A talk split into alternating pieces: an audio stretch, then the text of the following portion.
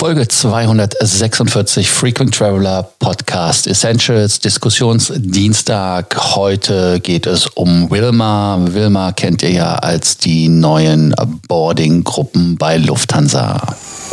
Welcome to the Frequent Traveler Circle podcast. Always travel better. Put your seat into an upright position and fasten your seatbelt as your pilots Lars and Johannes are going to fly you through the world of miles, points, and status. Who the fuck is Wilma? Das ist genau die Frage, die ich auch damals stellte, zusammen, glaube ich, mit Johannes, als wir die Podcast-Folge über die neuen Boarding Procedures bei Lufthansa gemacht haben. Für die, die nicht dabei waren, Wilma steht für Window Middle Seat Aisle. Das heißt also, dass man bei Lufthansa in deutschen und anderen ausgewählten europäischen Zielen, Warschau zum Beispiel, da hatte ich es erlebt, ähm, dass man da die Boardings so vornimmt, dass man zuerst die Leute nach Fenster, Mittel oder Gangplatz aussortiert und einsteigen lässt. Wer Status hat, kann immer. Deshalb einmal kurz die fünf, eigentlich sind es sogar sechs Boardinggruppen im Schnelldurchlauf. Das Pre-Boarding ist für Familien mit Babys und Kleinkindern unter fünf Jahren alleinreisende Kinder, wie immer, Reisende mit eingeschränkter Mobilität. Dann kommt auch die Gruppe 1, das sind natürlich die Horn Circle, Senatoren, Starlines, Gold, Karteninhaber. Gruppe 2, Business Class Reisende, Economy Flex Reisende. Klasse Gruppe 3 ist äh, Economy Class Reisende mit Fensterplatz und Begleiter. Dann Gruppe 3 Economy Class Reisende mit Fensterplatz und Begleiter hatten wir gerade schon. Ähm, Gruppe 4 Economy Class Reisende mit Mittelsitzen und Begleiter und dann als letztes, und das sind die, die mit dem Gangplatz Vorlieb genommen haben, nehmen mussten oder den Gangplatz wie ich präferieren. Ja, äh, diese neue Sortierung ist halt Wilma und ich habe jetzt auch die ersten Möglichkeiten gehabt, Wilma am eigenen Leib auszuprobieren.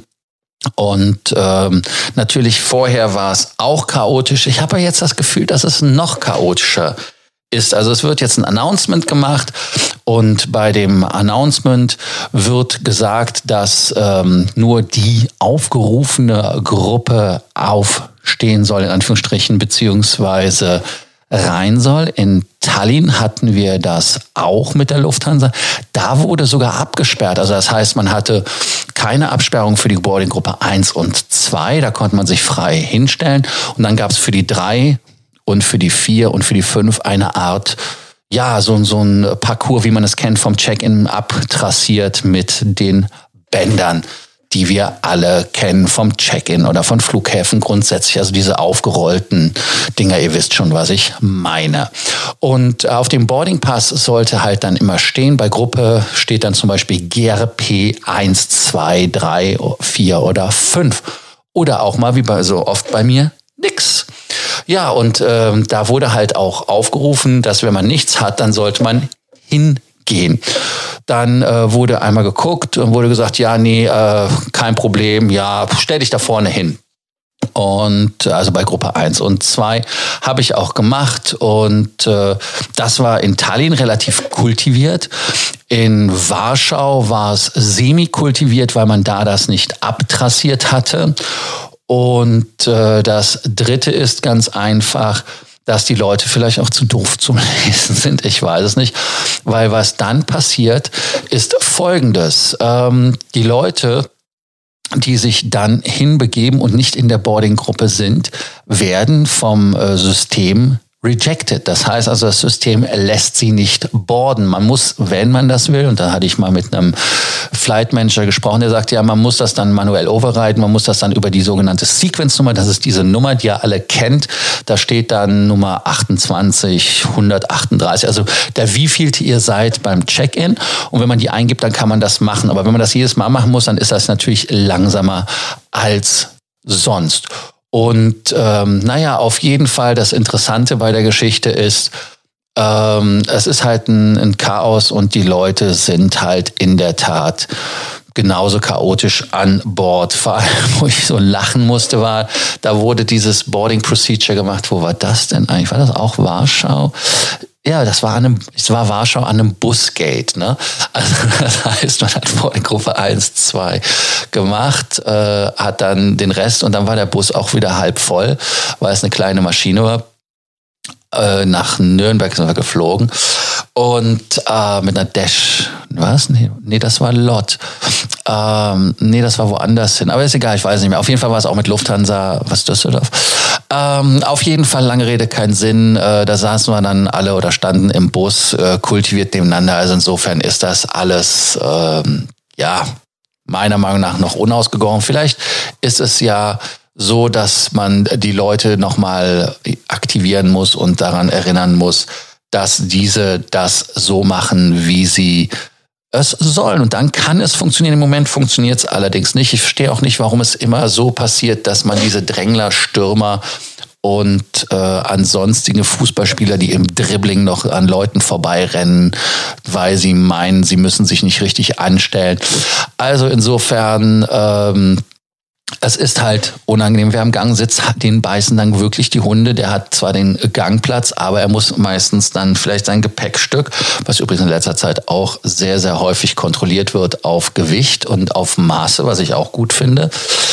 Ähm, hat das dann aber trotzdem Fußraum, weil natürlich alles begrenzt ist. Und ähm, man muss halt gucken, dass man jetzt, wenn der Scanner die Leute abweist, ähm, dass das vom Personal inhaliert wird, weil vorher sollte es ja eigentlich auch so sein. Da hat das Personal einfach gesagt, komm, leck mich am Arsch, kein Bock drauf. Äh, zumindest so schien es von außen. Insofern ähm, wird das jetzt scannerseitig gemacht und ich glaube, dass da vielleicht auch eine ja, eine interessante Neuerung kommen wird. Vielleicht kann man das ja auch über die Monitore unterstützen. Es steht da, glaube ich, auch drauf in Frankfurt, wenn ich mich richtig erinnere.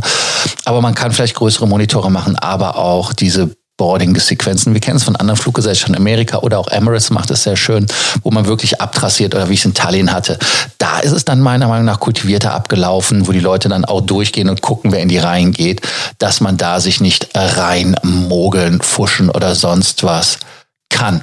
Und ähm, was denkt ihr zu Wilma? Wie sind eure Erfahrungen? Ist das ein Weg, der Fliegen angenehmer macht, der das Boarding vor allem schneller macht, die Drehzeiten auf den äh, Flughäfen verschnellert und erhöht, damit Lufthansa und andere Fluggesellschaften wesentlich effizienter fliegen können, beziehungsweise auch Verspätungen, die sich aufgrund von Passagieren ergeben, die sich nicht zeitnah hinsetzen dass man das verbessert. Also lasst es uns wissen, schickt uns eure Meinung, denn der Diskussionsdienstag ist eine Diskussion mit euch. Kleiner Hinweis noch, Alaska Airlines macht das etwas anders, in Anführungsstrichen, aber Gott sei Dank nur in der Weihnachtszeit. Und zwar ist es so, dass man da ab 20. Dezember ne Quatsch, nur am 20. Dezember sogenannt den Ugly Sweater Day ausgerufen hat. Und wer einen Ugly Sweater hat, also einen hässlichen Pullover, um, der kann früher boarden. Man bekommt damit Pre-Boarding. Das soll die Weihnachtszeit anläuten, ist quasi bei denen auch schon eine, ja, nennen wir es einfach mal eine ein Running Gag, weil sie das wirklich immer Weihnachten machen. Vielleicht sollte Lufthansa das auch einführen. Ugly T-Shirt, Pre-Boarding, coole Sache. da wäre, glaube ich, auch jemand, der immer so Hornkappen trägt. Ich möchte jetzt keine Namen nennen.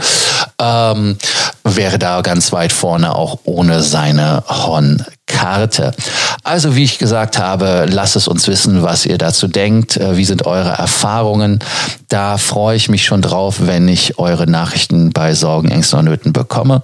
Auch an dieser Stelle wie immer der Abonnierbefehl. Abonniert den Frequent Traveler Podcast Essentials, damit ihr keine Folge mehr verpasst. Die, die es getan habt, danke ich euch natürlich und freue mich, wenn ihr wieder bei der nächsten Ausgabe vom Frequent Traveler Podcast Essentials dabei seid. Bis bald.